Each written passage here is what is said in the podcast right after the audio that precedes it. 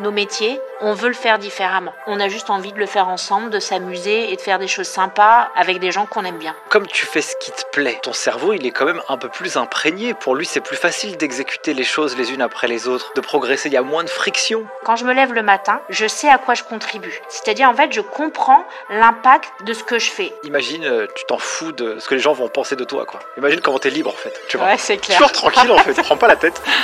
Avant de démarrer l'épisode, grosse info pour ceux qui passent ou qui veulent passer le DCG, diplôme de comptabilité et gestion. On vient de lancer aux éditions Duno un livre qui s'appelle Mon DCG validé, le premier guide pour vous aider à valider votre diplôme, que vous soyez en initiale, en alternance ou en candidat libre. On a mis à l'intérieur de ce bouquin plus de 10 ans d'expérience, plus de 100 heures de formation à se former avec les meilleurs spécialistes en technique d'apprentissage, mémorisation. On vous donne le mode d'emploi pour valider votre diplôme. Allez directement en barre d'infos de cet épisode et si vous êtes un cabinet d'expertise comptable, offrez ce bouquin à vos collaborateurs juniors pour les aider à valider leur diplôme et de vivre une carrière professionnelle dans l'industrie de la compta et gestion la plus épanouie possible.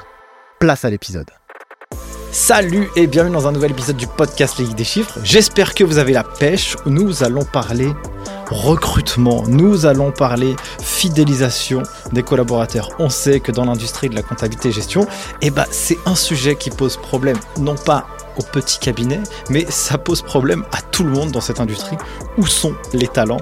Eh bien aujourd'hui, j'ai euh, à cœur de pouvoir parler de ce sujet et de traiter ce sujet avec Mathilde Lecause. Salut Mathilde, qui est DRH chez Mazar, et donc depuis chez Mazar depuis 20 ans. Ravi de t'accueillir sur le podcast Les Geeks des chiffres. Merci beaucoup, merci Nicolas. Alors pour te présenter vite fait et pour présenter rapidement euh, tout ça et un peu les sujets que j'aimerais aborder dans le cadre de cet échange. Alors pour contextualiser, donc Mazar, c'est un cabinet international. Donc si je parlerai que de Mazar France, on est à 600 millions d'euros de CA. Il y a 5000 collaborateurs, dont 2000 recrutements qui ont été faits l'année dernière, avec 85 000 candidatures. 85 000 candidatures Mathilde, j'ai envie de savoir comment ça se traite, ça, parce que là, franchement, euh, déjà, il y a des entreprises qui en reçoivent 200 et sont au bout de leur vie. un taux de turnover de 24%. Ce serait intéressant de savoir un peu quels sont les, KPIs qui, sont euh, acceptables, en tout cas dans, ce genre de cabinet, puisqu'on est quand même sur un podcast de chiffres, donc KPI, c'est intéressant de, savoir ça. Euh, vous êtes sur 40 bureaux, moyenne d'âge des collabs 29 ans. Voilà, j'espère que j'ai fait un bon tour. J'ai reçu deux personnes de chez Mazar, une qui est partie il n'y a pas très longtemps, et c'était des très bons épisodes, donc du coup, eh bien, on continue sur la même lancée. Mathilde, je vais te poser une première question. Toi, tu es DRH France, tu as 90 personnes sous ta responsabilité, c'est une PME que tu gères en fait, mais à la base, tu as commencé comme auditrice. Qu'est-ce qui t'a donné envie de rentrer dans ce métier et comment on passe de l'audit au RH ça, c'est la magie Mazar, justement. Tu me l'amènes sur un plateau. Rien ne me prédestinait. Et jamais de ma vie, j'avais imaginé un jour faire des RH et à aucun moment être des RH. Quand je suis rentrée chez Mazar, c'était en 2004. Après mon stage de fin d'études, comme la plupart des centaines de jeunes diplômés qu'on recrute, je me suis dit, je ne savais pas faire quoi de ma vie après mon école de commerce. Je vais faire quelques années en cabinet et ça va m'apprendre plein de choses et je vais trouver ma voie. Euh, alors pour la petite anecdote, j'avais postulé que chez Mazar. C'est-à-dire que si Mazar me prenait pas, bah je faisais tout autre chose. Mais en fait, j'ai eu un coup de cœur pour euh, pour euh, les gens en fait de ce cabinet, et donc j'ai voulu faire. Moi, je voulais pas faire l'audit, je voulais travailler chez Mazar. Et ils recrutaient en audit, en expertise ou en conseil. Donc j'ai dû trouver un métier. J'aimais bien les chiffres, hein, je rassure l'auditoire, mais du coup, j'ai d'abord voulu faire l'audit chez Mazar et uniquement chez Mazar. Et, euh, et se trouve que euh, très rapidement, enfin nous c'est ce qu'on encourage, on, on reviendra là-dessus, mais sur le développement des compétences, justement pour créer de l'engagement, euh, la vie en cabinet, c'est pas que l'émission, c'est aussi tous les projets qu'on peut avoir à côté qui permettent de développer des compétences. Et au même titre que j'étais au BDE à l'école, bah en fait tout de suite j'ai adoré m'engager dans des actions RH, euh, recrutement, relations école. J'étais marraine donc j'accompagnais, accueillait les, jeunes. Enfin, bon, j'étais encore jeune, mais voilà, je faisais tout ce que je pouvais. J'étais, euh, j'étais à l'époque, euh, euh, on disait CE, mais j'organisais les soirées de fin d'année. Enfin, en fait, j'avais envie de m'engager dans la vie, le, la, vie de l'entreprise et le management des gens. Et donc, c'est un peu comme ça, sans m'en rendre compte, que je suis arrivée à faire pas mal d'activités RH. Et il se trouve que quand un poste a été créé, on me l'a proposé en me disant Mathilde, on est sûr que c'est fait, euh, c'est fait pour toi. Sur le moment, je, me suis, enfin, j'étais un peu étonnée euh, dans le sens où c'est pas une des mobilités les plus pratiquées. J'ai pas été la, j'étais pas la première et j'ai pas été la dernière. Mais c'est vrai que je m'y attendais pas. Et après euh, un peu réflexion, je me suis dit mais bien sûr, c'est un métier qui doit être fait pour moi, dans le sens où bah, déjà je voulais développer d'autres compétences, donc je me suis pas posé, je me suis dit je ferai pas ma vie dans l'audit, mais j'ai encore des choses à apprendre et j'adore cette boîte, donc je vais aller développer d'autres choses. Et puis euh, je pense que j'aimais quand j'ai voulu commencer chez Mazar, surtout j'aimais la manière dont on rencontrait beaucoup de gens au quotidien dans ces métiers-là. Et du coup, euh, je me suis dit, bah, la fonction RH, c'est les gens qui aiment les autres et qui s'en occupent. Donc un peu naturellement, bon, euh, c'est peut-être pas tout de suite ce que j'ai retrouvé, mais en tout cas au début je me suis dit bah oui spontanément euh, t'es faite pour faire des ressources humaines. Et puis j'y suis allée un peu par hasard, hein, vraiment. Et puis bah, 15 ans après, euh, ça m'a plutôt réussi, mais c'était vraiment sur le coup j'ai suivi mon intuition et je me suis dit je vais développer d'autres choses quoi. Alors, je vais rebondir sur un truc que tu dis parce que c'est pas tout à fait ce que tu as découvert. À mon avis, tu as dû découvrir de grands enfants, tu vois, tout bien énervé là, peut-être 15 ans en arrière, je sais pas. Mais en tout cas, il y a un truc qui me frappe. J'ai tourné à peu près une centaine d'épisodes de podcast.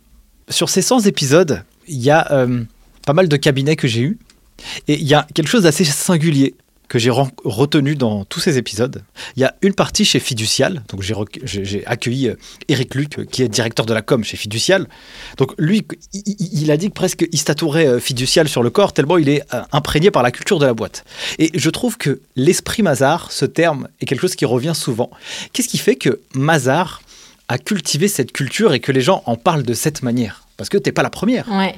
Non, et alors moi, j'avoue, euh, je suis même euh, à chaque fois euh, émerveillée comment cette culture arrive à se transmettre euh, année après année, sachant que notre fondateur, il y a beaucoup de valeurs fondatrices que notre fondateur, on a la chance de porter le nom de notre fondateur qui l'a transmis, c'était il y a des décennies, et puis avec, euh, on dit souvent autant de flux, les cabinets c'est des entreprises à flux, il y a beaucoup d'entrées, beaucoup de sorties, on va revenir là-dessus, mais tu citais 2000 entrées, 24% de taux de turnover, un quart des effectifs sont renouvelés annuellement. Et comment on arrive à faire perdurer ça? Moi, je suis toujours euh, oui, assez émerveillé. Euh, je pense que quand même, euh, y a, déjà, il y a des valeurs. Euh, porter le nom de son fondateur, l'avoir connu pour beaucoup. Il y en a encore des anciens chez nous qui l'ont côtoyé. On a sa petite fille qui travaille chez nous. Enfin, c'est, c'est pas un nom très éloigné. Et il y a encore des valeurs aujourd'hui qui œuvrent au quotidien. Donc c'est vrai qu'on, pour nous, il est encore très présent. En fait, son esprit est, est très présent.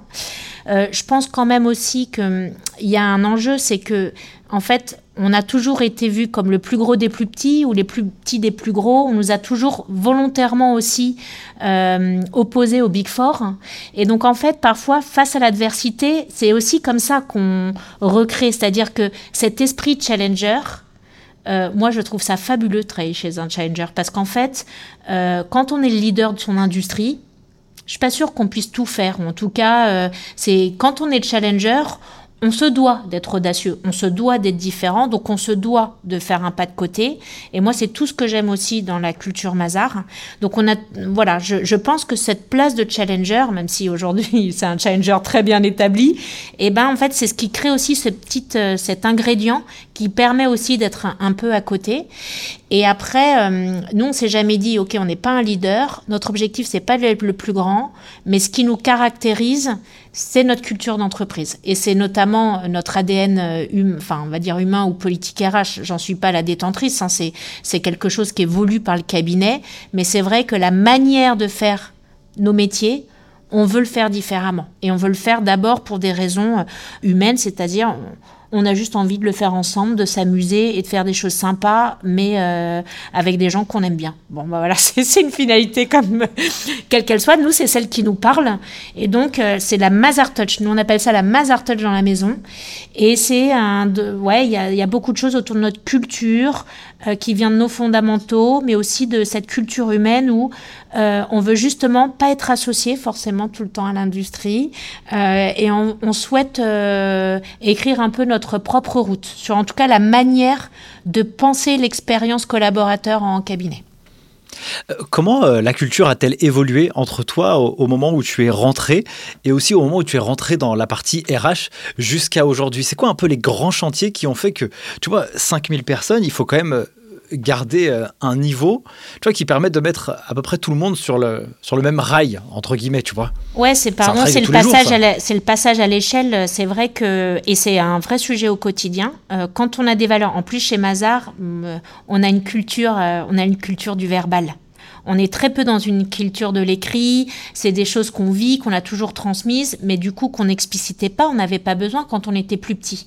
Et là, on, on voit bien, avec 2000 recrutements l'année dernière, Enfin, on doit maintenant expliciter pour protéger justement notre culture, nos valeurs. Il faut bien l'expliciter, bien l'écrire parce qu'en fait, c'est beaucoup plus difficile à partager, à transmettre one shot dès l'arrivée à 5000 euh, collaborateurs. Donc, il y a quand même un, sujet, euh, voilà, de, davantage de marketing interne. Alors, pas pour se faire connaître, mais pour, voilà, s'assurer que les gens qui viennent de l'extérieur, bah, c'est pas, s'ils nous ont choisi, c'est pas pour rien, mais ne nous trompons pas, notre culture, on y tient. Et parce que c'est ce qui a fait notre réussite aussi jusqu'à maintenant. Euh, et en plus, on a beaucoup de gens qui viennent de d'autres cabinets, dont des plus gros, dont certains de culture anglo-saxonne. Et il ne faut pas qu'on se perde là-dedans, parce que c'est vraiment ce qui a fait notre réussite. Donc il y a explicité un certain nombre de choses, euh, beaucoup de, ce que j'appelle d'industrialisation de process sans perdre en valeur. Ça c'est ce que personnellement j'adore faire. Euh, donc c'est aussi tout le sujet qu'on fait avec les startups, c'est-à-dire beaucoup de technologies, beaucoup euh, d'IA, des solutions, non pas pour déshumaniser, mais au contraire pour pouvoir robotiser, automatiser un certain nombre de choses, passer plus de temps là où ça a les valeurs. Donc il y a un, vrai sujet de transformation de la fonction RH.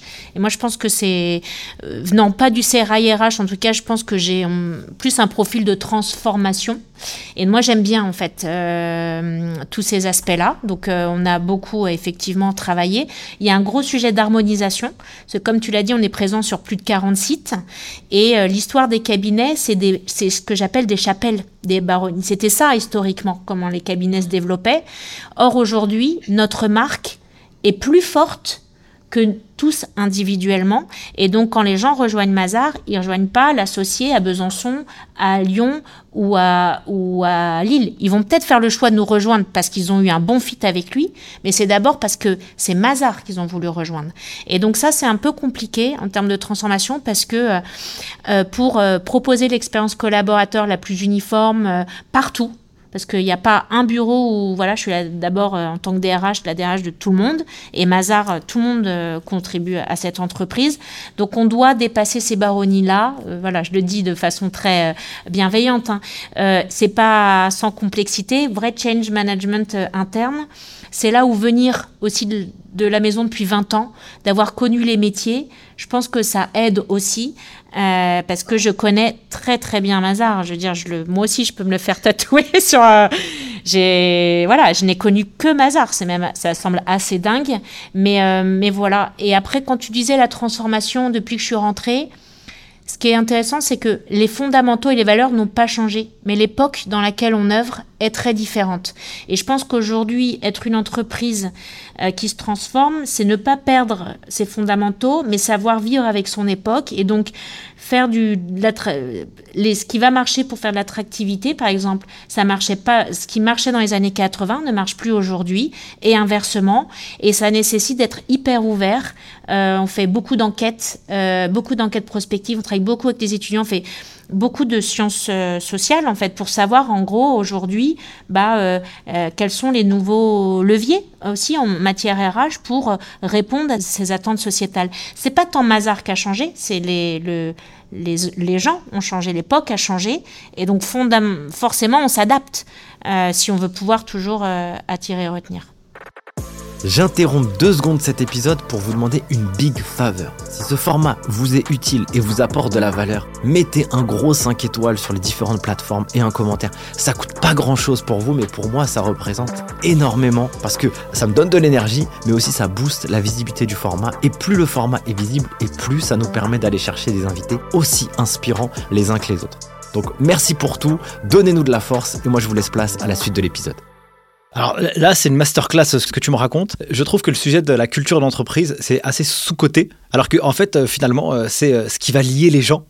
Ça va aussi repousser certaines personnes pour lesquelles bah, ils sont pas faits, et tant mieux, parce qu'au moins ils seront plus heureux autre part s'ils s'accordent pas un peu dans notre, dans notre chapelle, si je peux reprendre un des termes que tu as employé tout à l'heure, pour, autre chose, mais en tout cas pour parler de ça. Et là, tu me, tu me tends une perche, en fait. C'est quoi le monde actuel Les jeunes, ils veulent, euh, ils sont en quête de sens. Ils veulent pas passer toute leur vie au travail. Parce que moi, à mon époque, moi, ça fait, enfin, à mon époque, j'ai 37 ans. Donc, j'arrive plus à compter, mais en tout cas, 10 ans ou 12 ans en arrière, travailler beaucoup, c'était tout à fait normal. Nous, on a, l'école en ligne avec des chiffres. Euh, quand on reçoit les formulaires des, étudiants, quand on leur pose des questions sur ce qu'ils veulent faire demain, etc., euh, ils veulent pas travailler comme nous, on a pu travailler par le passé. Comment on arrive à justement euh, à changer d'époque et essayer de, de, trouver les bons leviers? C'est quoi, toi, le retour terrain de toutes ces études un peu qualitatives que vous avez faites? Et quelles sont les actions que vous avez mises en place justement pour corriger un peu le tir chez Mazar? Il y a tellement de choses. Ce qui est sûr, c'est qu'aujourd'hui, ouais, il y a tellement de choses. C'est une masterclass dans la masterclass, mais euh, aujourd'hui, les jeunes, ils veulent réussir. je ne sais pas si c'est réussir sa vie, mais en tout cas profiter de la vie, au sens réussir sa vie. Une vie, une vie réussie, c'est une vie dans laquelle on n'a pas de regrets, on est content. Et je pense que les aînés, euh, on était d'abord réussir sa vie professionnelle. Si on réussissait sa vie professionnelle, on réussissait sa vie.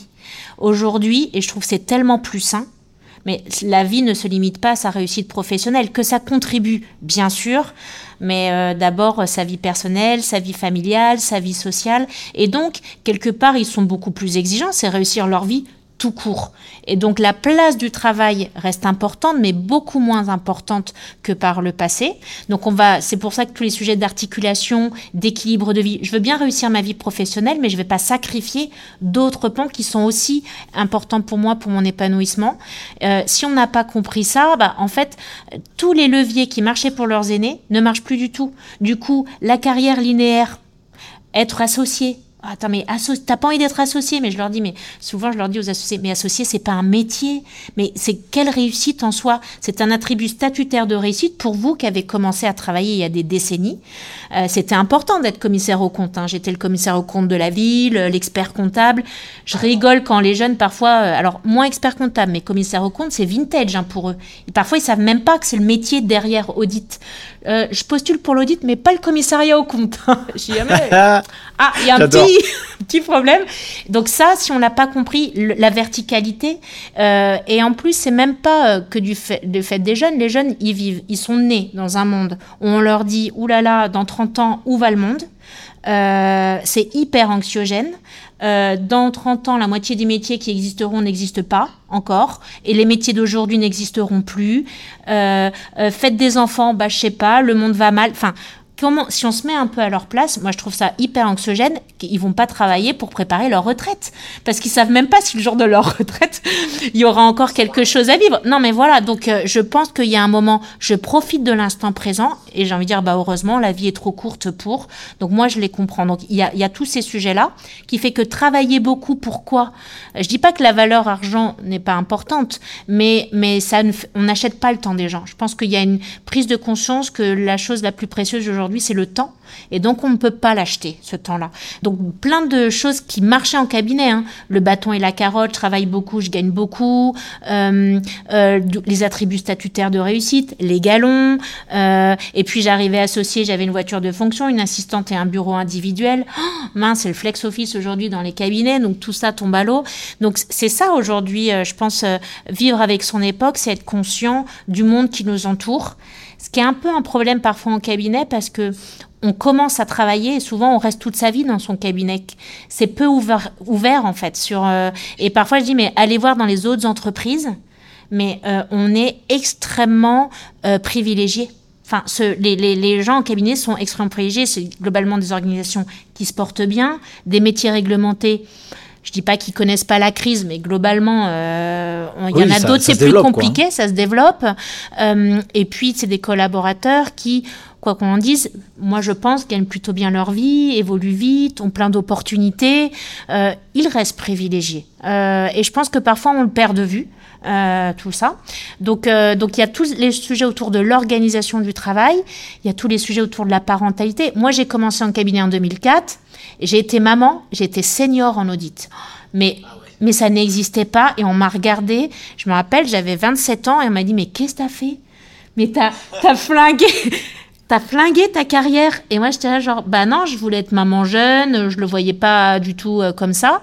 Aujourd'hui, c'est quelque chose qui se voit de plus en plus, mais, mais quand même, c'était une époque où on parlait pas de ses enfants. Si on en avait, fallait un peu le cacher quand même, hein, parce Ah bah, que euh, fallait être surengagé pour la firme, donc euh, fallait pas trop parler de ses enfants. Bah, tous ces sujets-là. euh, Quelque part, il n'y a pas que moi, hein, mais c'est vrai que moi, j'essaye de me dire, bah, tout ce qui m'a énervé ou ce que je n'ai pas eu, comment je peux faire en sorte de l'offrir aux générations futures? À contrario des gens parfois que j'entends, ah mais non mais attends, nous on, on en a bavé, on va pas leur faciliter la vie. Ah ben ça je pardon, euh, mais je comprends pas. Je trouve qu'en termes de charité, c'est un concept de vie, je ne comprends pas en fait. Moi j'ai tendance à me dire bah, tout ce qui m'a énervé, je vais faire en sorte de le changer pour les autres, faire en sorte que ce soit mieux. Ouais, carrément. Du coup, j'ai un, un espèce d'arborescence dans mon cerveau qui est en train de se faire. Donc ça veut dire que avant, donc je dis avant, ça existe certainement encore dans, des cabinets, et puis ça, peut exister aussi à la marge. Bon, j'ai pas envie de faire de langue de bois ici, tu vois, c'est vraiment d'avoir un, discours un peu équilibré, mais j'aime beaucoup cette approche où euh, tu dis que voilà, le monde a changé, maintenant les personnes, ils ont une vision un peu différente. Il n'y a pas une histoire de... ma vie pro, ma vie perso, c'est une espèce d'équilibre euh, global. Il faut que dans mon job, je, kiffe un peu aussi. Donc, euh, euh, et, si je kiffe un peu dans mon job, ça va aussi se ressentir chez moi. Mais en même temps, je peux pas passer toute ma vie au travail de 8h à 22h parce que sinon, je vais rater des choses à côté. Du coup, comment l'organisation et comment l'entreprise, elle s'adapte à ça? Parce que tu pourrais te dire, bah, du coup, tu prends moins de clients, puisque tu peux pas surcharger les gens. Ou alors, euh, euh, peut-être ouais, que tu alors ça, digitalises un peu plus le job. Ouais, c'est pas évident. Je pense que ça questionne le sujet. Tu posais la question, oui, le sens. Et, euh, et j'aime bien, alors, euh, je leur prends Julia de Funès, bon, qui est parfois très critique, mais qui aussi a des punchlines, voilà. Mais qui dit, en fait, avant, on, on vivait pour travailler, maintenant, on travaille pour vivre. Mais la notion du travail, c'est travailler pour vivre, quand même, et profiter de la vie. Donc, si on n'a plus de temps pour profiter de la vie, ça nous fait une belle jambe. Et je pense que ça, aujourd'hui, euh, c'est l'enjeu. Et tu me poses la question sur la quête de sens. La quête de sens, c'est pas toujours euh, travailler pour une, entreprise à mission euh, environnementale, sociale. C'est le fait de dire que quand je me lève le matin, je sais à quoi je contribue. C'est-à-dire, en fait, je comprends l'impact de ce que je fais. Et ça aussi en cabinet, ça a été hyper questionnant parce qu'en fait, mais c'est des métiers pour moi, mais on me l'a tellement, moi on me l'a appris. Comme dit, nos métiers n'ont pas de sens, mais nos métiers ont énormément de sens. Il n'y a pas un monde qui vit sans économie, et nous on contribue à avoir une économie plus transparente, plus juste. En fait, c'est les fondamentaux de, de tout le fonctionnement euh, du monde. Donc, en fait, ça a beaucoup de sens. Par contre, quand on est dans un management hyper descendant, statutaire, tu fais comme ça parce que je te le dis et c'est pas autrement. Je pense que c'est ça la quête de sens. C'est-à-dire qu'en fait, aujourd'hui, les jeunes veulent s'émanciper. C'est aussi la suite de l'éducation dite positive où on les a, on les a euh, conviés plus jeunes dans la famille à participer au sujet de famille, à, à donner leur avis. Et ils arrivent aujourd'hui dans les entreprises. Ils n'ont pas envie d'être infantilisés, mais de pouvoir se dire, bah, si on m'a embauché, c'est pour mes talents, je peux proposer. Et donc là, on vient vraiment sur un sujet de culture managériale. Et on manage pas par le, statut hiérarchique, on manage par la légitimité, par l'envie de collaborer, euh, euh, etc. Donc ça, déjà, ça, a été un, très gros euh, changement sur et qui est toujours hein, sur sur la culture la culture managériale. Ça veut dire que. J'imagine que chez Mazar, vous avez quand même des programmes de formation parce que euh, on n'a pas envie de suivre quelqu'un euh, qu'on respecte pas, qui nous manque pas de respect. On a envie de suivre un leader, quelqu'un qui nous pousse. Tu vois, c'est on a envie de savoir ce pourquoi on fait les choses. Et donc forcément, quand on euh, ne serait saisi une écriture comptable, on a envie de savoir pour quelle raison on l'a fait. Et ça va être quoi la finalité? Peut-être qu'à la fin, quelqu'un il aura un, si je prends un truc tout basique, un bilan, et grâce à ce bilan, et ben il pourra, je sais pas, transmettre son patrimoine à ses enfants. Tu vois? Oui. Ça c'est, il y a un sens. Bah, Là, y a tu un peux sens. dire, euh, c'est pas, business là. Là c'est Ouais. genre, euh, je- j'envoie ça à mes enfants parce que moi je travaille toute ma vie et j'ai peut-être juste envie de lui donner quelque chose, quoi. Alors, du coup, et je sais ce que tu m'avais posé la question, mais ça va euh, avant, Merci. mais hum, ça revient avec le leadership, je pense. Euh, Exactement. alors, si je reviens juste avant, tu disais comment on, justement on donne du sens dans les gens qui ont un équilibre de vie, etc. Déjà, le métier n'est pas que facteur de sens. Il y a le métier contribue à avoir du sens dans sa vie, mais pas seul. Et comment on fait effectivement bah, Par exemple, chez Mazar, nous on a fait sauter les clauses interdisant les doubles activités. Euh, interdisant euh, l'exclusivité, pardon. Donc aujourd'hui, tous nos collaborateurs peuvent avoir une autre activité. On a une clause autorisant le cumul d'emplois. Euh, donc on a des experts comptables qui montent leur, leur start-up à côté, qui ont un autre job à côté d'auto-entrepreneurs, etc. Bah, mine de rien, ça, ça contribue à avoir du sens. Parce qu'en fait, je pense que la nouvelle génération, elle veut pas se limiter à un sujet dans son, identité professionnelle, pardon. Et justement, avoir du sens, c'est pouvoir justement, c'est un peu choisir ses renoncer. C'est-à-dire, je ne veux pas choisir, car tout contribue à mon épanouissement. Et c'est un sens en soi de dire, en fait, je fais des trucs qui me font kiffer ça me rémunère et avec cet argent, je vis bien de ma vie, je fais mes projets personnels. C'est un sens en soi en fait. Encore une fois, euh, c'est pas toujours euh, je, dois, travailler pour une grande cause. Donc en, facilitant les temps de vie, bah euh, voilà, on a par j'ai un exemple très concret. Sur ce que c'est la quête de sens, c'est incroyable. J'ai des salariés qui aujourd'hui viennent nous voir en disant Mathilde, j'adore Mazar, j'adore mon métier, mais je veux plus l'exercer en tant que salarié, je veux l'exercer en tant que freelance. Mais je veux continuer à le faire pour Mazar. Et, souvent, quand je tire, me dire Mais pourquoi tu fais ça? En fait, il y, a une, y a une quête d'émancipation et donc de fierté, et le sens, il vient de là. En fait, ça me rend fière de me dire que tout ça, c'est un peu moi qui y contribue. Le problème dans un cabinet ou dans une grosse entreprise, c'est qu'on perd de vue l'impact et la valeur ajoutée qu'on crée. Et il est là le sens. C'est l'utilité que chaque individu a. Je sers à quelque chose, donc je génère une valeur et j'ai un impact sur quelque chose. Et rien qu'en changeant de statut, on peut retrouver ce sens en disant tous les matins quand je me lève, je sais que tout ce que je fais contribue, c'est moi qui m'apporte et qui m'alimente en termes. Et bien ça, pour beaucoup, c'est une quête de sens. Ce qui est intéressant, c'est que dans la quête de sens, il n'y a pas une définition. Chacun, moi, dans mon métier, la manière dont je le fais, mais parce que je suis totalement autonome et responsabilisée dans la manière de l'orchestrer, je trouve énormément de sens puisque j'ai pris toutes les décisions. Je ne fais pas quelque chose que quelqu'un m'a dit. Et je pense que ça rejoint le sujet du leadership aujourd'hui. Les jeunes, ils vont dire, je veux pas travailler parce qu'un boss me l'a demandé, je veux travailler parce que j'ai un client à servir. C'est le mindset. Je le fais parce que j'aime la mission, j'aime le travail bien fait, j'aime la manière dont je vais œuvrer, et non pas parce qu'on l'a exigé de moi. Et, je pense que ça, c'est la nouvelle définition du leader. D'ailleurs, les gens qui se disent je suis un leader, j'ai envie de leur dire, mais en fait, il n'y a que les gens qui te suivent qui peuvent le dire. Comment tu peux auto-proclamer leader? Enfin, tu n'es leader que parce que des gens te suivent. Et donc, quelque part, les gens qui sont suivis, je pense, c'est ceux qui arrivent à donner une vision, justement, un, bah, un projet qui nous dépasse tous parce que c'est ça qui va faire qu'on va s'engager. C'est pas le business et c'est pas les dividendes de l'associé à la fin, ça c'est sûr. C'est le travail bien fait, c'est la vision qu'on a du métier même de l'expertise comptable. Quelle place on a envie de donner à l'expert comptable aujourd'hui et demain? Quel est son rôle? Bah, je pense que son rôle, c'est au-delà de, d'établir des comptes, c'est accompagner un dirigeant dans sa transmission patrimoniale, c'est euh, euh, accompagner un dirigeant dans des moments durs et sauvegarder de l'emploi. Voilà des causes qui ont beaucoup plus de sens. Et ça va se, se matérialiser dans le travail bien fait, dans la manière dont on va accompagner son client avec euh, le temps nécessaire, avec de la qualité. Du coup, je pense que en, discutant avec toi, même si je suis convaincu de ça, de toute façon, on n'a pas envie de suivre euh, quelqu'un euh, qui ne donne pas envie. Euh, j'imagine que vous faites des formations chez Mazar pour développer un peu le leadership chez, chez, certains managers parce que peut-être des fois ça s'apprend pas, il y a quelque chose d'assez naturel. Tu es un peu fou furieux comme ça, tu as envie de conquérir le monde parce que ou tu as envie de faire très très bien ton travail, il y a des choses qui sont assez perceptibles. Mais je pense qu'il y a des choses qui peuvent s'apprendre aussi juste on te donne un peu euh, quelques trames, tu vois, ok, bah, c'est comme ça que je dois faire, et donc tu peux, tu peux dérouler ou un peu exprimer ce, feu qui, est un peu éteint, et tu sais pas qu'il existe, mais on t'aide à le, faire sortir. Euh, comment vous faites, vous, justement, pour ça? Alors, je te rejoins dans le sens où il y a plein de choses euh, en management, c'est une boîte à outils, je vais dire sur quoi on forme, mais moi, je milite quand même pour le manager de métier. Je crois que manager, c'est un métier, et qui n'est pas fait pour tout le monde. On peut apprendre des techniques, mais qu'est-ce qui va faire qu'on excelle dans le management? C'est qu'on a quelque chose comme moi, je ne pourrais pas exceller pour être. Euh, euh, je suis meilleur DRH certainement que commissaire au compte ou expert comptable, même si j'ai commencé. Mais je le sais que là, aujourd'hui, je suis au bon endroit, au bon moment, parce que euh, voilà, c'était mes, talents plus que, que d'autres. Et je pense que le management, on ne l'a jamais vu comme un métier. D'ailleurs, c'est le problème. C'est que le management a été. C'était c'était un attribut statutaire de réussite. Tu évolues verticalement, allez hop, on te file des équipes à manager, sous-entendu des galons de réussite. Hein.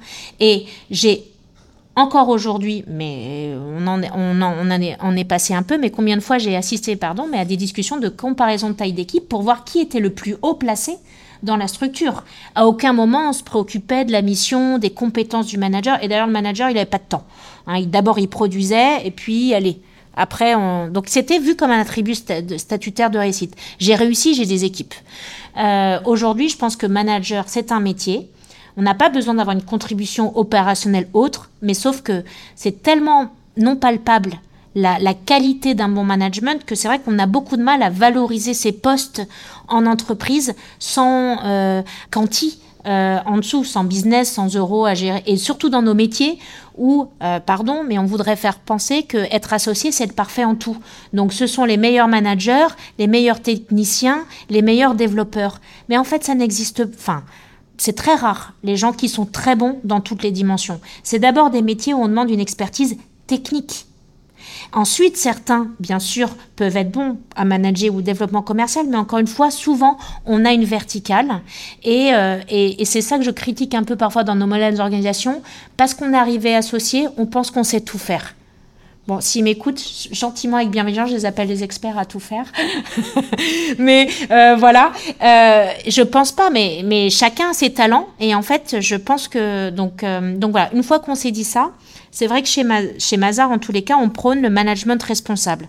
Quand on parle de quête de sens, tu vois, moi j'ai trouvé une quête de sens, je me suis dit, en tant que DRH, moi ma quête de sens, c'est de me dire si je peux œuvrer à ce que le quotidien chez Mazar des collaborateurs soit toujours mieux. Je me dis que je contribue un peu à une vie meilleure pour les gens. Pourquoi? Parce que je me dis, bah, les... quand tu vas bien au travail, tu vas un peu mieux dans ta vie. Par contre, si tu vas mal au travail, en général, tu vas pas bien dans ta vie. Ça veut pas dire que le travail fait tout, mais est une dimension. Donc je me dis, si déjà je pouvais faire en sorte que le travail soit un élément d'épanouissement chez les collaborateurs, je voilà. Et si toutes les entreprises faisaient ça, bah moi je reste convaincue quand même que globalement la société irait un peu mieux. Et je vais plus loin. Je me dis, les collaborateurs qu'on a, ils font un passage chez nous, ils vont aller dans d'autres entreprises. Donc peut-être qu'on peut leur apprendre à être des managers responsables qui contribueront à leur tour à faire les choses bien dans leur euh, quotidien. Euh, et donc, voir le turnover comme euh, non pas une contrainte, mais un levier d'impact supplémentaire. C'est parce qu'ils vont partir de chez nous qu'on va pouvoir démultiplier notre impact, qui est plus philosophique que business là pour le coup. C'est juste contribuer à voilà à, un peu de mieux. Et du coup, dans le management responsable, il y a déjà tous les sujets de comportement c'est-à-dire euh, est-ce que je suis inclusif, est-ce que je, n'ai pas des biens genrés, est-ce que euh, je détecte les préventions des RPS, est-ce que je ne suis pas moi-même pas facteur de RPS, ça c'est le B à bas en fait. Être un bon manager, on ne peut pas être nocif sur les gens. Et, ça, c'est extrêmement euh, important. Il se trouve que ça parle énormément aux nouvelles générations. Mais en fait, ça parle à tout le monde. Enfin, je veux dire, on a envie de travailler pour quelqu'un qui est juste sain et dans sa tête. Hein, euh, voilà. carrément, c'est euh, Et c'est pas le cas toujours, hein, malheureusement. Euh, voilà. Donc il y a déjà au sujet des valeurs, des comportements. Et après, bah, c'est vrai qu'on travaille beaucoup, nous, sur la posture coach. Donc on forme au posture coach pour les managers. ça, ça vient de faut pas infantiliser les gens. Si vous arrivez à chaque fois qu'on vous pose, enfin, je pense qu'une des responsabilités du manager, c'est de rendre autonomes les gens. C'est-à-dire de faire en sorte qu'un jour, ils n'auront plus besoin de nous. C'est ça la mission d'un manager. Et donc, la posture coach aide à chaque fois de dire, je vais t'aider à trouver tes propres réponses pour en fait ne plus être incontournable et que tu t'autonomises. Euh, donc on a ça, on a tout ce qui est le feedback et surtout la communication non violente, parce qu'en fait euh, ça c'est culturel en France. On a une façon de faire les feedbacks qui sont hyper jugeants.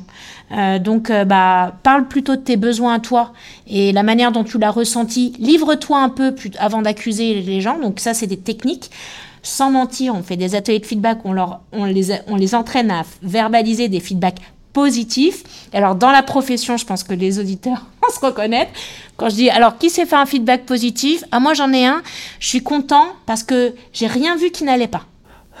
Alors, je dis, alors ça, c'est bien, c'est bien le feedback positif d'un expert comptable ou d'un commissaire au compte. Hein, euh, surtout d'un commissaire au compte. J'ai dit non mais ça c'est caricatural, c'est un feedback positif. Oh, euh. J'ai vu aucune boulette dans le dossier, quoi. C'est génial. Il n'y a rien à améliorer. non mais ça, mais c'était mais véridique. Je me suis dit mais à quel point c'est valorisant. Euh. et donc bah, on s'entraîne à verbaliser des oui, je suis hyper fier de toi, ouais, j'aime j'aime travailler avec toi. On a le droit d'utiliser des termes comme ça, ou tu m'inspires, ou franchement ça j'aimerais bien que tu me le transmettes. Enfin, habitués à faire du feedback positif, sachant qu'en plus pour les jeunes, c'est très important. On dit quand même statistiquement qu'il faudrait 7 feedbacks positifs pour égaliser mental, enfin, émotionnellement un feedback négatif. Donc on a eu plusieurs. Avant, on avait les, les collaborateurs qui faisaient que des feedbacks euh, d'amélioration. On est passé à je commence par un positif pour faire un négatif. Bon, c'était mieux. Puis maintenant, il y a, bon, allez, on y va sur le positif et après, on est dans la démarche d'amélioration. Donc, la communication non violente. Après, on fait les disques, on fait beaucoup, on fait beaucoup, on fait des process com. Euh, donc, ça, c'est des tests de personnalité pour apprendre à se connaître. En fait, on va vraiment la facilitation, la médiation. Donc, tout ça, c'est des techniques euh, de management. C'est des boîtes à outils. Après, euh, on ne se révolutionne pas, mais au moins ça permet que toute personne euh, sait euh, faire un certain nombre de choses. Je pense que donner des objectifs, faire des feedbacks et idéalement évaluation, l'assessment, mais ça on voit que tout le monde ne le, maîtrise pas. Pour moi, c'est quand même le B à bas. Après, être visionnaire, charismatique, porter une vision, maîtriser l'art du storytelling, c'est là où ça va être la différence entre un manager et les leaders qui ont ça en eux et qui arrivent à quelque part à porter plus loin euh, leurs équipes. Euh, ça me fait euh, penser à un truc. la c'est pas la première fois que j'étais manager, mais c'était la première fois que j'étais manager. C'était, je venais d'avoir un job. Et donc, on me recrutait pour être un manager de, responsable comptable dans, dans une société d'assurance. Et donc, j'avais trois personnes à manager. Moi, j'avais 23 ou 24 ans, je pense. Et donc, moi, j'étais tout jeune et j'avais assez peur parce que c'est des gens qui avaient plus que 30 ans. Et quand tu as 23 ans, 30 ans, tu as l'impression que déjà, ils sont bien, bien plus âgés. Et, exactement. Et euh, je, bah, je sais pas comment faire en fait. J'ai aucune idée. Et puis à un moment donné, il y a le, boss. Il me dit alors, Nicolas, comment ça se passe au bout de 2-3 semaines? Et puis moi, je lui pose une question euh, bête quoi. Mais euh, comment on fait pour être un bon manager, tu vois? Il me dit, Nicolas, brillez par vos compétences. Ok. Bon, bah écoute, j'y vais alors. Donc bah forcément, j'essaie d'être plus fort que tout le monde. Sauf que c'est une approche qui est, qui est super quand tu as, un problème technique. Bon, heureusement que je n'étais pas trop, euh, trop chiant et, mauvais communicant. Mais c'est vrai que euh, un truc que tu parles, c'est que tu as parlé des, des, outils que vous utilisez, la ProcessCom, etc. Euh, de parler dans le bon canal de communication de l'autre, ça fait toute la différence, quoi tu vois. Et quelles que soient les choses que tu as à lui dire, que ce soit bon ou pas bon, si tu lui dis dans le bon canal, normalement ça passe. Oui, hein. ça passe, exactement. Et de la bonne manière, je pense. Enfin, et d'ailleurs, c'est un des problèmes, c'est qu'en entreprise, on se dit pas assez les choses. Juste, mais on peut se parler vrai, on se dit les choses, on met nos égaux de côté, on doit avancer. Et si tout le monde le faisait, bah, on serait beaucoup moins euh, attaché dès qu'il y a un truc euh, à le, le, prendre. Et en plus, je te rejoins, je dirais, ça m'étonne pas qu'on t'ait répondu ça à l'époque. Et je dirais même aujourd'hui, c'est le contraire je, alors, J'appelle ça la vulnérabilité. Alors l'idée c'est pas de dire euh, se, se, fouetter toute la journée à dire je suis nul, mais au contraire, laisser transparaître une part de vulnérabilité quand on est manager, en fait, ça a un effet tout inverse. Ça crée un engagement de fou parce qu'en fait, aujourd'hui, tout le monde est lucide. La perfection n'existe pas. Donc, arrêtons de faire croire que quand on est manager, on sait tout sur tout, euh, on est expert en tout, etc. Au contraire, savoir s'appuyer sur les compétences de ses équipes en disant écoute là, je sais pas, c'est toi qui as la réponse ou tu es meilleur que moi. Moi, ça m'arrive plein de fois bah, en fait, ça a l'effet totalement inverse. Enfin, moi, je me vois plus comme, euh, euh, pardon, mais une coach d'équipe, de me dire, bah, selon les projets, je vais aller voir les forces. Donc, euh, il faut ça, toi, tu es la meilleure là-dessus. Puis après, toi, tu es la meilleure là-dessus. Moi, je suis bonne, mais qu'à ce moment-là. Donc, et en fait, ce qu'on appelle le, pardon, le shared leadership, moi, j'y crois assez de se dire, en fait, sur un projet, on va pas mettre en lead tout le temps la même personne. Parce qu'en fait, selon les moments du projet, on n'a pas besoin des mêmes, des mêmes assets, des mêmes compétences. Et, aujourd'hui, quand je recrute quelqu'un, je me dis, OK, quelles compétences j'ai dans l'équipe quelles compétences il me manque. Parce qu'il faut qu'on ait tout pour faire justement le, le, meilleur, euh, indépendamment de leur parcours, de leur expérience. D'ailleurs, souvent on me demande, j'ai très peu de, pur RH dans l'équipe. Hein. J'ai des gens qui ont fait rien à voir avec les RH euh, parce que je me dis bah oui mais je allée chercher une compétence là où justement je les ai pas comme ça on est complémentaires. Masterclass. Euh, ça, c'est incroyable ce que tu racontes. Euh, d'ailleurs, je partage une anecdote personnelle aussi. Bah, ce, petit passage de briller par vos compétences m'avait un peu marqué. Et donc, maintenant, quand je recrute, eh bien, je leur dis, tu vois, bah, moi, je fonctionne de cette manière. Donc dans mon monde personnel, dans ma vie perso, je suis comme ça, et dans le monde pro, je suis de cette manière. Et donc voilà mon système de fonctionnement. Et donc euh, pour que tu puisses t'adapter à ce système de fonctionnement, eh bien tu connais mes cartes, je me suis complètement dévoilé à nu. Ceci ce sont mes forces et ceci ce sont carrément mes faiblesses. Donc m'en veux pas si je suis un peu mauvais là-dessus. Et puis tu sais, m'en veux pas aussi, parce que manager, on apprend toute notre vie, et donc il y a des choses que je ferais aussi un peu mal, et donc je m'en excuse par avance, parce que c'est on n'est pas parfait. donc je, rejoins un peu cette partie euh, euh, vulnérabilité, mais aussi euh, c'est voilà de pas jouer. ouais, voilà, je veux dire, on est comme on est. souvent, les gens ils disent mais bah, en fait, je pense que on n'ose pas être soi-même. Et bah ça bah, je pense que la meilleure manière d'être bien au travail, c'est juste d'être aligné. On parle beaucoup d'alignement, mais c'est juste être soi-même en fait, euh, et pas essayer de jouer un rôle qui nous prend l'énergie. Mais bon, euh, peut-être ça semblerait-il pas si facile parce que je constate que c'est pas tant de gens y arrivent. Je, me baladais à Cultura la dernière fois et j'aurais dû l'acheter vraiment, hein, mais la couverture du livre était très intéressante. Euh, c'était je crois que ça a fait un carton en Asie. Il s'est vendu à plus de 4 millions d'exemplaires, ce bouquin. C'était un, truc en mode. Euh, je sais pas, imagine, euh, tu t'en fous de ce que les gens vont penser de toi, quoi. Imagine comment t'es libre, en fait. Genre, t'es, genre, tranquille, en fait. Ouais, c'est clair. toujours tranquille, en fait. Prends pas la tête. Euh, génial. Mathilde, continuons un peu sur cet épisode qui est vraiment trop, trop stylé. Euh, moi, je, suis assez passionné et fasciné par, euh, par le leadership, euh, le management. Je sais que dans l'industrie de la compta-gestion, c'est quelque chose qui, manque beaucoup. Et beaucoup de jeunes se plaignent aussi de ça, d'avoir vécu de mauvaises expériences avec des managers. Et je sais aussi, et là tu l'as dit un peu, moi je vais chercher une compétence spécifique. on parle d'inclusion, de diversité au travail. Comment avez-vous pris ce sujet chez Mazar à bras le corps? Pour nous, le sujet de l'inclusion, la diversité, l'intelligence collective, euh, c'est hyper important. C'est vrai que c'est des métiers... Hum, alors aujourd'hui, on recrute à la compétence. C'est juste qu'un certain nombre de compétences... Alors il y a du savoir-faire technique, et c'est vrai que du coup, euh, il y a bah, c'est certaines filières qui forment beaucoup à ces métiers-là, euh, et parfois dans lesquelles il n'y a pas toujours toute la diversité. Euh, et c'est un peu le sujet, parce que du coup, euh, quand on sort de ces filières-là, ben, on va pas non plus retrouver toutes les compétences techniques, etc., qu'on cherche. Euh, si on parle des métiers d'expertise comptable et du commissariat au compte. Commissariat au compte, encore, c'est une méthodologie qu'on apprend en cabinet, mais je veux dire, expertise comptable, si on n'a jamais fait débit crédit, qu'on ne sait pas ce que c'est un bilan, un compte de résultat, c'est très compliqué. Et en fait, ce qui est perturbant, c'est que ces métiers formatent, mais pas dans le bon sens. C'est-à-dire que quand on regarde déjà, pardon, le. Bah, ce sont souvent des analytiques. On parlait de disques. Si je fais le disque à des experts comptables, j'ai la même couleur ah qui ressort. Et en fait, c'est vrai que sont attirés par ces métiers-là des gens qui aiment la rigueur, qui sont cadrés, qui aiment les choses. Les voilà, un carré est un carré, un rond est un rond, etc. Or, je pense que la profession déjà est en train totalement de se transformer. Donc, il nous faut une plus grande euh, diversité. Et en plus, le métier, il reformate en plus. Euh, souvent. Euh, et ce qui fait qu'on a même constaté que quand on avait un recrutement assez inclusif en termes de compétences et de profils, mine de rien, cette diversité se perdait au fur et à mesure parce que le métier lui-même est hyper formatant et a tendance quand même à mettre euh, dans des cases. donc, donc ça, c'est un, c'est un vrai sujet. maintenant, sur le recrutement en tant que tel, écoute, je trouve que... Alors, on avait pendant de longues années, on a déjà eu un sujet sur euh, la déjà en termes d'inclusion sur la parité homme-femme. Hein. c'est quand même des métiers où il y avait euh, très peu de très peu de, femmes.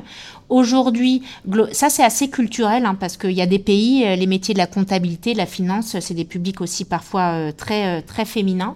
Moi, je trouve que globalement ça, ça a beaucoup changé. Enfin, en tous les cas, chez Mazar, on arrive globalement pas parfaitement 50 ans, parce qu'on est ni dans la discrimination positive, mais globalement avoir euh, quasi la, parité. Euh, sur les, Mazars, les effectifs Mazars, on a 53% de femmes. Donc nous, déjà, on a cette parité-là. Et après, le sujet aujourd'hui, c'est dans l'association, dans le partnership, et on est à 35% de femmes. Donc, euh, c'est pas encore parfait, mais on vient de loin, et vraiment euh, sur ce sujet-là. Après, les, enjeux, c'est plutôt les, les enjeux d'inclusion, enfin d'ouverture autour du niveau d'études, en fait. alors, expertise comptable, euh, moi, je trouve que les profils qui font des études de DSCG, euh, en fait, peuvent venir de différentes origines sociales euh, ou nationalités. Donc, globalement, il y a une, euh, une diversité. C'est moins vrai dans d'autres métiers où on va, ça va se concentrer plutôt sur euh, des leurs comptables des écoles d'ingé ou même des écoles de commerce. Euh, on, est, on va se le dire, hein, c'est beaucoup moins euh, inclusif d'un point de vue social, mais parce qu'en fait, malheureusement, ce sont souvent des formations coûtantes. Les boursiers sont très peu représentés. Donc, ce qui fait que du coup, comme c'est ces niveaux de compétences-là dont on a besoin, en fait, on a un sujet euh, d'inclusion qui s'impose à nous euh, au recrutement, même si, euh, voilà, c'est, enfin, en tout cas, c'est pas le fait de hasard. Après, aujourd'hui, si je regarde en termes de nationalité, de genre, ça, aujourd'hui, on est très, très, très, très ouvert. On a même envie de dire parfois au gouvernement, vous seriez gentil de donner les permis de travail de tous les jeunes qu'on recrute, parce que c'est souvent on se dit les entreprises, mais il faut savoir que derrière ça, parfois on a aussi une réglementation sur les métiers ouverts en France sur lesquels on peut recruter euh, des euh, nationalités.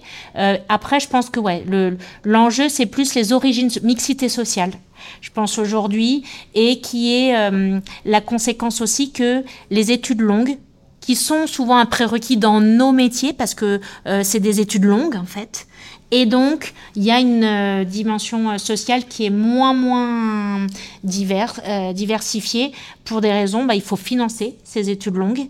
voilà. Et donc, ça, je, on, on, y travaille, tu vois, par exemple, on a, on a mis en programme un, un, programme qui s'appelle Mazar School, où justement, on va travailler avec, par exemple, des lycées où il va y avoir, par exemple, des études plus, des études plus courtes, Bac plus 2, Bac plus 3, où on va venir s'intégrer dans ces formations-là pour donner envie et accompagner les étudiants à continuer à venir chez nous tout en continuant l'obtention de leur diplôme en parallèle.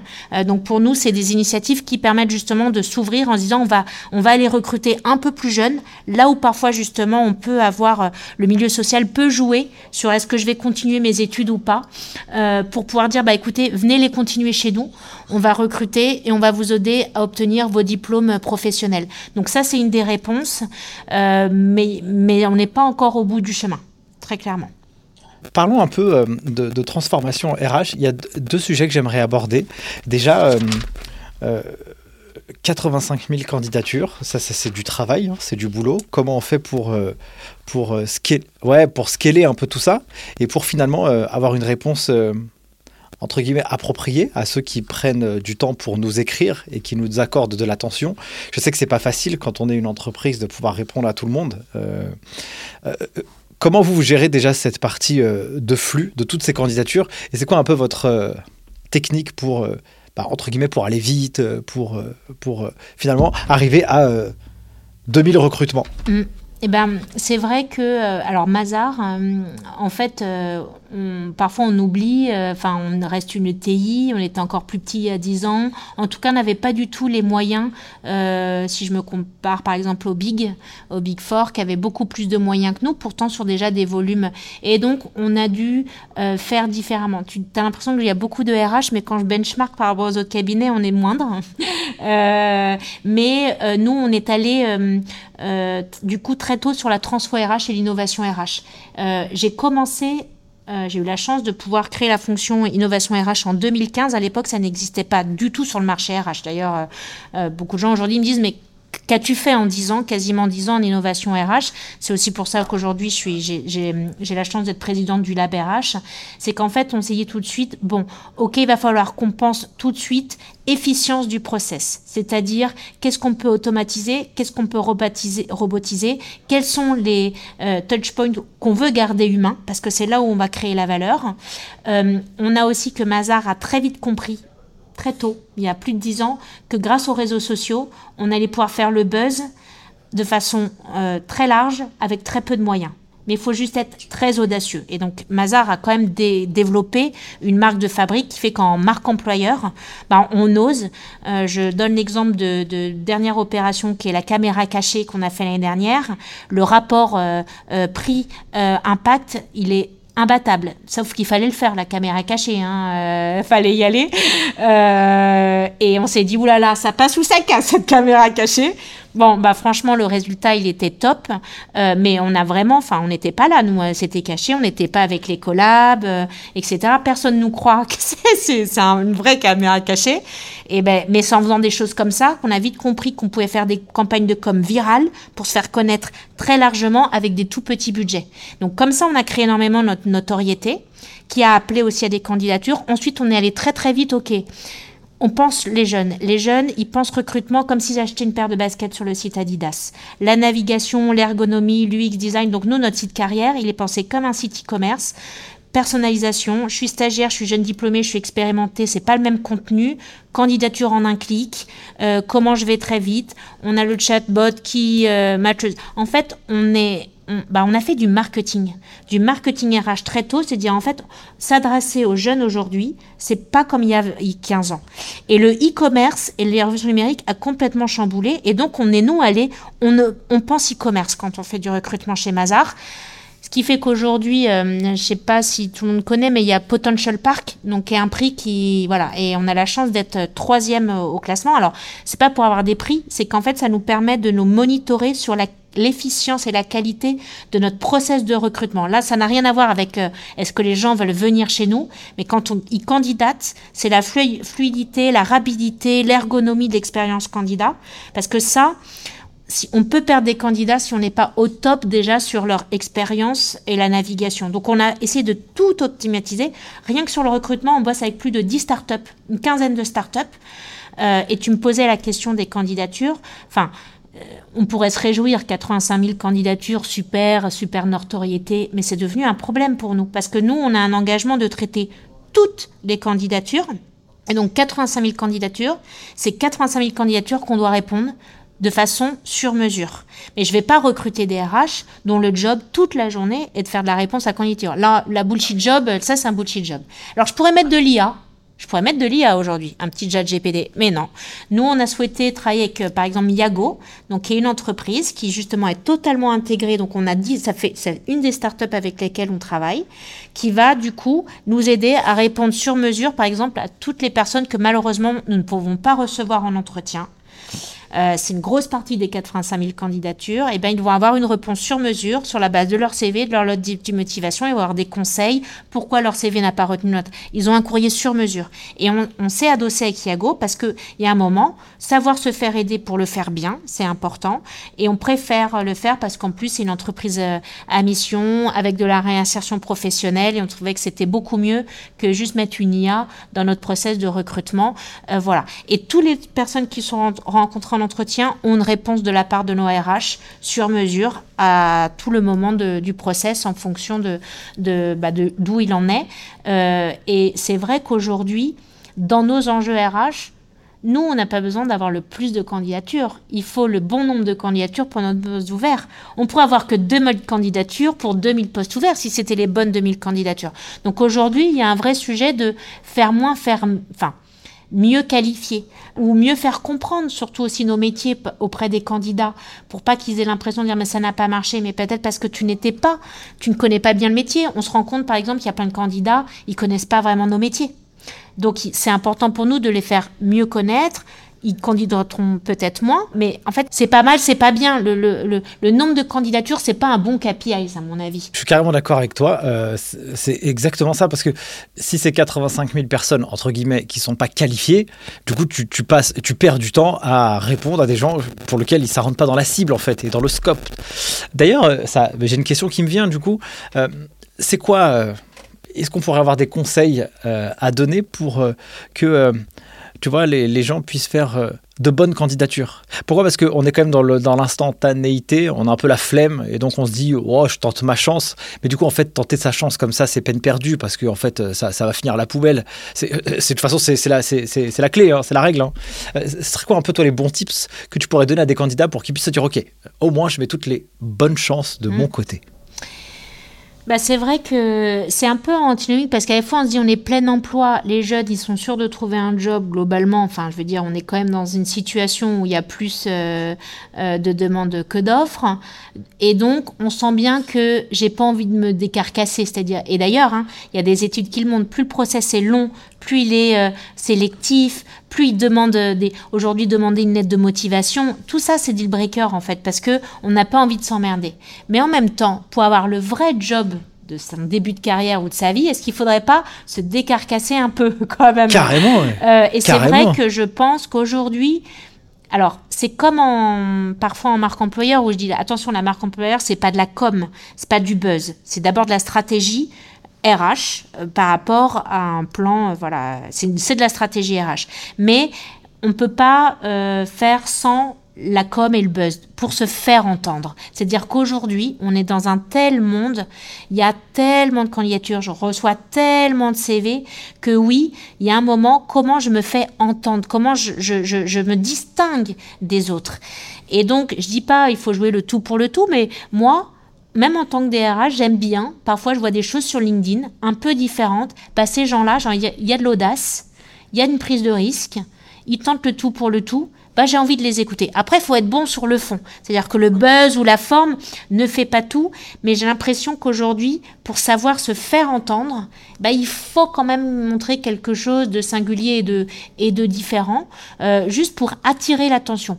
Après, euh, dans le déroulé de l'entretien, euh, enfin des rencontres, moi, j'ai toujours été, euh, moi, je pense qu'il il faut être soi-même en fait. Enfin, je veux dire, il n'y a pas, euh, je vais, je suis recrutée ou non. Enfin, pour moi, il y a une rencontre. Enfin, en tous les cas, ça a toujours tellement bien marché pour moi. J'ai du mal à le voir autrement.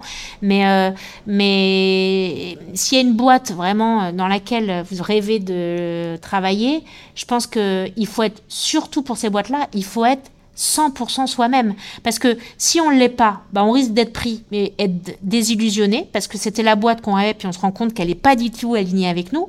Or, si on est soi-même et que la, boîte aussi nous choisit, c'est qu'a priori on est aligné. Donc, il y a des. Donc, euh, ça fait un peu, pardon, euh, déjà vu ou très redit ça d'être soi-même, mais le vraiment soi-même, mais c'est hyper dur. dur. en fait, c'est hyper mais dur. C'est hyper dur euh, et, et moi, j'en- moi en entretien, c'est alors c'est peut-être parce que je viens pas du RH parce que moi du coup je suis une autodidacte des RH quand même, hein, mais mais alors et je sais que je sais pas si je suis une bonne recruteuse, je vais le dire franchement. En tout cas, j'ai jamais vraiment appris. Je, je suis pas dans l'entretien- structuré. Moi, je veux une rencontre. Moi, en fait, je lis jamais les CV. Je déteste les lettres de motifs parce qu'une fois sur deux, de façon, c'est un truc qu'on va. hein. J'ai juste envie de rencontrer quelqu'un. Donc souvent, les entretiens, ouais, j'ai- envie de découvrir. En fait, je sais que c'est pas bien parce qu'on dit, il paraît qu'il faut pas se fier que au feeling et tout, mais alors je fais de l'assessment. Moi, je vais regarder comment les gens parlent, comment ils se comportent. On va croiser des gens. J'aime bien les raccompagner. J'aime bien voir en fait comment, rien que dans les couloirs, tiens, comment ils vont se comporter avec les gens qui vont croiser, etc. Mais en fait, euh, euh, moi, je crois beaucoup au management par les valeurs. Je pense qu'aujourd'hui, justement, toi, tu, on parlait de la culture. Euh, le savoir-faire, ok. Mais le savoir-être, les valeurs, Ah, les soft skills, pour moi aujourd'hui, c'est peut-être le majeur. Enfin, je, C'est le joker, quoi. Voilà, c'est vraiment ce qui rassemble, ce qui fait que ça va fonctionner. Euh, le reste, je m'en accommode assez. Enfin, pour moi, c'est moins engageant. Donc, euh, du coup, sur ça, ouais, je peux faire un peu euh, confiance quand même. euh, et du coup, les gens, je leur dis, mais soyez vous-même, parce qu'en fait, moi, je veux juste savoir qui j'ai vraiment en face de moi, en fait. D'ailleurs, c'est super vertueux parce que si tu montres un autre visage de ce que tu es tous les jours, le jour où tu arrives dans ton travail, tu peux pas, euh, tu peux pas être quelqu'un d'autre tous les jours, quoi. Bon, même s'il y a des psychopathes qui y arrivent un peu, mais en tout cas, c'est difficile. À un moment donné, ton visage, il va revenir, ton naturel, il va revenir. Donc c'est bien de jouer franc jeu, quoi, direct. Et puis les gens, ils te prendront pour ce que tu es vraiment. Et puis euh, toi aussi, tu les accepteras tels qu'ils sont vraiment si tu les as aimés. Tu vois, c'est ça qui est cool. Mais t'as raison. C'est assez simple. hein. Et, et C'est je- simple comme message, mais franchement, c'est super tellement vertueux en fait ce dur, que tu c'est tellement dur parce qu'on a peur du jugement, faut rentrer dans la norme. Il y a un vrai sujet de confiance en soi, enfin de confiance en soi, non pas, euh, tu vois, je veux dire, j'ai super, enfin, non, je pense que j'ai des doutes. Souvent, moi, je dis, en fait, j'ai des doutes, je me pose plein de questions au quotidien, il y a plein de trucs que je sais pas, mais par contre, euh, j'ai je suis- la confiance de me dire, en fait, à partir du moment où je suis alignée avec moi-même, euh, après, ça plaît, ça plaît pas.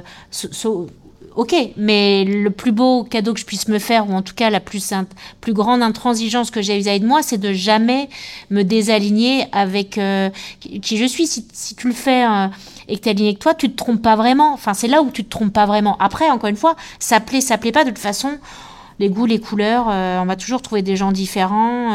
je... mais, mais après, faut pas. C'est vrai que c'est t'es affilié à la peur du jugement. Et moi, j'ai eu un déclic quand même professionnellement. Je l'ai pas raconté au début, mais je pense que souvent on me dit ah mais ton déclic, toi, en fait, j'ai voulu partir de chez Mazar. Je l'ai pas raconté quand même. J'ai voulu partir de chez Mazar Bah, quand je suis arrivée dans les. RH. Non mais parce que quand je suis arrivée dans les RH, j'ai adoré, j'ai appris plein de trucs et tout. Et en fait, je me suis, je me suis rendu compte que bah moi, j'avais un côté hyper bon élève de euh, je, je, je faisais ce que je pensais qu'on attendait de moi. C'est-à-dire qu'en fait, j'attendais qu'on me dise que c'est bien. Comme bon élève, c'est t'as bien fait tes objectifs, t'as bien fait ce que je t'ai demandé. Et donc j'étais tout le temps perpétuellement à me dire ok, qu'est-ce qu'on attend de moi? Qu'est-ce que qu'est-ce que je pense qu'on attend de moi? Ce qui est déjà peut-être même pas le cas. Euh, et, euh, et à force, bah du coup, je ce que je faisais me plaisait pas tant que ça. Je le faisais plus pour être bien vu. J'y mettais pas de cœur à l'ouvrage. Et du coup, j'ai voulu partir en me disant, je vais créer ma boîte. Bon. Euh, classique, parce que tu dis souvent, tu peux pas créer ton propre job dans ta boîte, donc tu vas aller créer ta boîte. Bon. Et en fait, ce qui est sur le moment, j'ai rien conscientisé, mais je me suis rendu compte que c'est à chaque fois où j'ai eu des opportunités de départ, que ça a été booster pour moi dans ma carrière professionnelle. Parce qu'en fait, quand j'ai failli partir, c'est là que j'ai décidé de me réengager moi-même. C'est-à-dire, en fait, non, je reste et pour seule raison. Parce que je reste parce que j'ai envie de rester, pas parce que j'ai peur de faire autre chose, puisque j'ai d'autres opportunités. C'est pour ça que, Ouais, ouais. même dans le offboarding, moi, j'encourage à ce que nos collaborateurs aient tous des offres de départ. Et j'ai notre job, c'est c'est pas euh, ah mince ils partent, c'est qu'est-ce qu'on a fait pour leur donner envie de rester? Et donc c'est très sain d'avoir des opportunités de départ, parce que c'est à ces moments-là où on se re-questionne. Et je pense que quand j'ai créé l'innovation RH, bah, c'est vrai qu'on m'a dit, bah voilà, tu crées le job, crée ta façon de faire les RH, en mode... euh, et là, je me suis plus attachée à savoir ce qu'on attendait de moi, parce que je savais pas du tout ce qu'on attendait de moi. On m'avait dit, euh, crée ton truc. Et donc là, j'ai compris, et depuis, c'est plutôt mon driver, c'est de me faire plaisir. Euh, voilà. Et ça, et ça, je constate que ça marche mieux, même en termes de performance. on est plus performant quand on, on- voilà, on, met du cœur et on, on est son propre pilote, quoi, dans ce qu'on fait. Bah ouais, parce qu'en fait, euh, et puis souvent, tu as tendance à, à moins avoir la sensation de travailler. Parce que comme tu fais ce qui te plaît, et bah ton cerveau, il est quand même un peu plus imprégné. Pour lui, c'est plus facile d'exécuter les choses les unes après les autres, de progresser. Il y a moins de friction, tu vois. C'est, je, je, je, c'est vrai que je souhaite à tout le monde de faire un job euh, qui puisse, en tout cas dans la balance, avoir plus cette sensation-là que la sensation inverse où c'est un peu euh, où tu fais pas ce qui te plaît. Euh, on peut pas faire tout. Tout oui, il y a toujours une partie, mais il faut que dans l'équilibre, ce qui, est, ce qui te, oui, te nourrit, te fasse plaisir. Enfin, vraiment, moi je pense qu'il faut prendre plaisir au travail. Quoi. Enfin, il y a des trucs, il faut qu'on aime le faire, sinon euh, c'est chaud. Ouais. quoi. On arrive à la fin de cet épisode, Mathilde, euh, qui passe très vite. J'ai mille questions, mais du coup, je, je serai obligé de sélectionner quelques-unes. On est quand même sur un podcast de chiffres, tu Oui. vois. Quels sont, toi, les indicateurs de performance que, que tu analyses, toi, en tant que DRH d'une boîte qui fait euh, 600 millions d'euros de CA C'est quoi ton, ton périmètre et euh, ta, ta- ta relation avec les chiffres au quotidien Ah, beaucoup, hein. Oh là là, mais en fait, je n'ai pas abandonné mon papier de chi- Non, mais parce que déjà, dans les cabinets, euh, c'est, hum, bête, mais les marges, C'est, enfin, moi, j'interviens beaucoup sur les sujets de, du coup de coût moyen, de marge, politique salariale, mais c'est, c'est directement notre business model. Donc, faut aimer les chiffres quand même. Faut être DRH de cabinet où on vend les, voilà, on, on vend du genre du jour homme. Euh, mais globalement, les KPIs, que- alors il y a quand même le taux de turnover. Lui tout seul, il ne sert à rien, mais il est toujours indicatif. Donc, euh, alors dans un métier mature, euh, en cabinet, expertise, commissariat au compte, un taux de turnover sain, il va, il va quand même entre 22 et 24 pourquoi? Parce que c'est la manière dont on est organisé en pyramide. Euh, bah, je- je- je- je- je- bah, L'année dernière, j'ai recruté des centaines de jeunes, mais la même année, je coopte que quelques dizaines d'associés. Bah, heureusement que les gens y partent d'eux-mêmes, hein. sinon mon job il serait vraiment relou si je devais provoquer 24% de taux de turnover. Donc moi je préfère provoquer des départs et jouer à celle qui va donner envie de rester Ouais, plutôt ouais. que l'inverse. C'est comme ça que je pense qu'il faut voir le, sujet. Euh, donc le taux de turnover quand même est important. Moi, il y a le, c'est tout ce qui est qualitatif. On a beaucoup de baromètres aussi sur le taux d'engagement, euh, taux de fidélité. Bah voilà, parce que pour moi, c'est pas la fidélité qui compte, c'est l'engagement. Je préfère quelqu'un qui est engagé 3 ans que quelqu'un qui est fidèle pendant 20 ans, mais parce que juste il sait pas quoi faire d'autre de sa vie, donc il reste par défaut. Il est aigri, il est malheureux, c'est- ça va pas du tout. Donc euh, la notion d'engagement est plus importante. Alors la notion d'engagement, elle est beaucoup plus dé- déclarative, donc c'est tous les paramètres sociaux, mais, après qui se concrétisent dans les taux de cooptation les taux de salariés boomerang. On a beaucoup d'alumni qui reviennent. Euh, et donc ça, pour moi, c'est plutôt du qualitatif. Enfin, c'est des chiffres qu'on suit, mais qui nous permettent quand même de jauger de la, bonne santé, quelque part, de cette euh, politique sociale, parce qu'on recommande pas une boîte euh, qui traite mal les gens, on coopte pas des gens, voire, on n'y revient pas, surtout. Euh, donc, donc voilà. Nous, on suit aussi tous les, le taux de turnover des gens qui font tous nos programmes, là, que j'ai cité un certain nombre de programmes. Il est 10 points de moins euh, que les gens qui les font pas. Donc comme quoi ces programmes euh, créent de l'engagement euh, parce que justement c'est en favorisant le fait de faire autre chose qu'on crée cet engagement-là. Et après, bah, je le suis plutôt pour m'assurer qu'il est vraiment pas important, c'est le taux de RPS par exemple. Ça c'est des choses, j'aimerais qu'il n'y en ait jamais. Et c'est utopique de croire qu'il n'y en a jamais. Euh, surtout, bah, je vais te dire, hein, dans une boîte où la culture est très forte et le taux d'engagement est très fort, un des plus gros risques, c'est le, burn-out, c'est le surengagement. Euh, et ça, c'est un vrai sujet parce que on croit souvent que c'est dû à un mauvais management ou une mauvaise pression d'autrui. Pas du tout. Les gens très engagés, surengagés, sont leurs propres ennemis. Et en fait, euh, nous, on a un taux, mais un, niveau d'attachement et de sens du collectif qu'il y a des gens où on leur dit attends là ça va pas, on recule des branches, on va te t'enlever de l'activité. Ils nous disent no way. Parce qu'en fait, ça veut dire que je file le job aux autres et c'est les autres qui vont en avoir plus. Et là, euh, on est. Enfin, ouais, parfois je me dis, il y a trop d'engagement chez Mazar. C'est fou. D'ailleurs, c'est marrant parce que, enfin, c'est marrant, c'est absolument pas marrant, mais c'est vrai que euh, on pourrait imaginer, comme tu l'as dit à juste titre, que c'est à cause du management. Mais en réalité, souvent, ceux qui ont un burn-out, c'est qu'ils veulent vraiment bien faire, en fait. C'est des gens qui sont super volontaires, quoi. Qui veulent vraiment bien faire leur job et tout, tu vois. En fait, ils se crament. Ils se crament, ils se crament. Alors nous, en tous les cas, c'est sûr que c'est souvent ouais, des sujets de juste je voulais pas choisir, je voulais tout faire. euh, et puis tu sais, ah non, euh, Mazar, c'est pas possible, le client va pas être servi, j'y vais. Et en fait, tu dis non, mais tu ne peux pas être. Enfin, il y a un moment, euh, tant pis, quoi.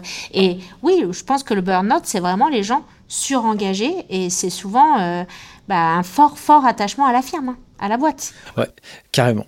D'ailleurs, euh, je recommanderais à nos auditeurs deux épisodes du podcast Ligue des chiffres. L'un avec Mélanie Laoud, qui est senior manager euh, chez euh, Mazar, et qui, elle, bah, était partie de chez Mazar et qui est revenue après une petite expérience à New York. Donc, déjà pour un peu illustrer ce que tu as dit tout à l'heure. Et puis sur le burn-out, j'ai reçu Eric Berberes aussi, qui parle de son expérience là-dedans. Et en fait, c'était très, très intéressant pour comprendre un peu son cheminement. De cette forte implication qu'il a eu dans son propre cabinet, lui, et puis euh, comment il est sorti aussi de, cette étape. Donc je, recommande, mes chers amis, de- d'écouter ces deux épisodes. Mathilde, on arrive à la fin de cet épisode. Euh, J'ai une dernière question que je pose maintenant traditionnellement à tous mes invités. Est-ce que la vie t'a apprise quelque chose que tu as assez peu partagé autour de toi, mais que tu pourrais partager à nos auditeurs, les geeks des chiffres? En fait, que je n'ai pas partagé, euh, ceux qui me connaissent verraient que je partage très facilement. Je suis assez spontanée. je dis ce que je pense tout. Ça se voit. Mais euh, C'est trop cool. on ne récolte, enfin vraiment, on ne récolte que ce qu'on donne. Et ça, c'est, les- la- la- je suis convaincue. Plus on, do- et plus on donne aux gens, plus on reçoit. C'est vrai en management, c'est vrai dans le business, c'est vrai dans son réseau personnel ou professionnel. c'est- Et, et c'est vrai si les gens qui ont de la chance, non, c'est que souvent ils donnent aussi beaucoup. Et voilà, donc. euh, c'est assez caricatural, mais moi, c'est quelque chose qui me, qui me drive assez au quotidien. Donc, euh, donc voilà, je leur partage. Merci beaucoup pour ce partage, c'est très très cool. D'ailleurs, euh, on envoie à nos invités euh, une petite phase d'onboarding pour le podcast. Et donc, on écrit pour ceux qui vont passer, et ben, le give back en fait. Il faut redonner un peu euh, de ce qu'on a reçu. Et donc, du coup, euh, je trouve que ça illustre bien euh, ce que tu dis. En tout cas, merci beaucoup Mathilde, c'était un vrai plaisir pour moi d'échanger avec toi. Je passais un bon moment. Merci Du coup, de si- même. Du coup, si les gens ils veulent bah, te retrouver, je mettrai ton profil LinkedIn et puis le site carrière de Mazar, etc. pour que euh, bah, les gens, s'ils veulent postuler aussi et rejoindre l'aventure, et là, Mazar Touch, eh bien, qu'ils puissent, euh, et puissent y aller avec grand plaisir. Merci pour Très tout. bien. Mathilde, Merci beaucoup. Merci à tous d'avoir suivi cet épisode jusqu'à maintenant. Si vous l'avez kiffé autant que moi, j'ai aimé l'enregistrer, bien n'hésitez pas à me le faire savoir par les 5 étoiles, partagez autour de vous et puis si vous avez un ami, une amie euh, qui veut s'insérer dans la fière de l'expertise comptable et qui veut avoir des comme ça des masterclass avec des gens, eh ben, n'hésitez pas à lui partager l'épisode. Sur ce, je vous souhaite naturellement le meilleur et à la semaine prochaine pour un nouvel épisode. Ciao